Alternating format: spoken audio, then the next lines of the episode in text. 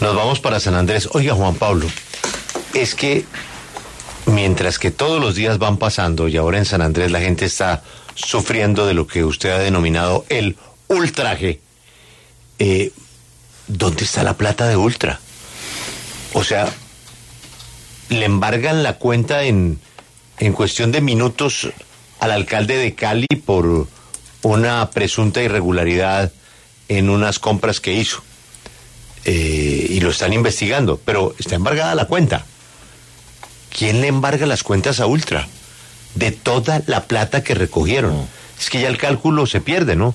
Sí. Sabiendo que estaban en los problemas que estaban. Es que hay que mirar las fechas de cuando se produjeron las entrevistas, de cuando el ministro dijo lo que dijo. Pero luego sale el ministro y dice que la plata se la robaron. Así lo dijo en estos micrófonos. Claro. Son unos ladrones. Y en otros, ¿no? No solamente aquí. ¿Cómo es posible que a estas alturas no hayan congelado las cuentas de Ultra? O las cuentas de la junta directiva, o las cuentas del señor Chow, o las cuentas de alguien. ¿Dónde está la plata? Sí, porque además recuerde usted que la Superintendencia de Transporte ordenó, entre otras cosas, que se haga la devolución del dinero a los pasajeros que, que resultaron afectadas por esta situación.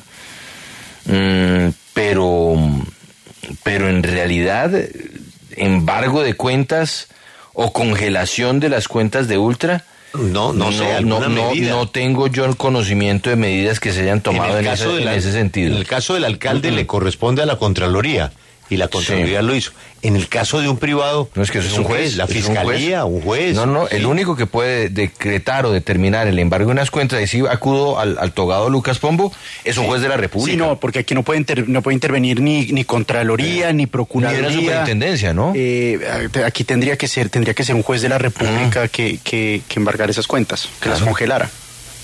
Y ahí, mm, o sea, Es que porque por el- más allá de la orden de la superintendencia, yo no sé de otra eh, orden que se haya dado de no mueva la plata y entréguesela a la gente, ¿no? Es que por el precio, por el precio, la gente compraba no un pasaje, ¿no? Compraba cuatro, cinco, ocho pasajes, ¿no? Lo atractivo del low cost.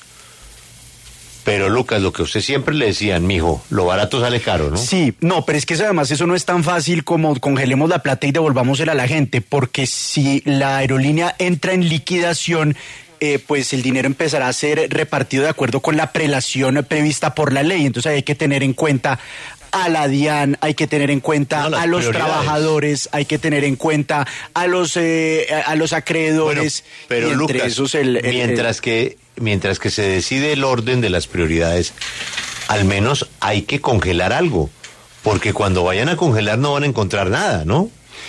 Eh, pero si se dedican a vaciar las cuentas, ahí ya estamos hablando ya de un tema eh, de código penal, es decir, eh, eh, eh, pero habrá que ver, porque eso ¿Cómo digamos, lo eso es- sabemos?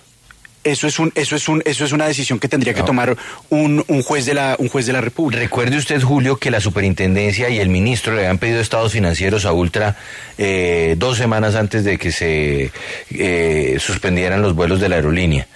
Y en principio esos estados financieros pues tienen que estar ahí.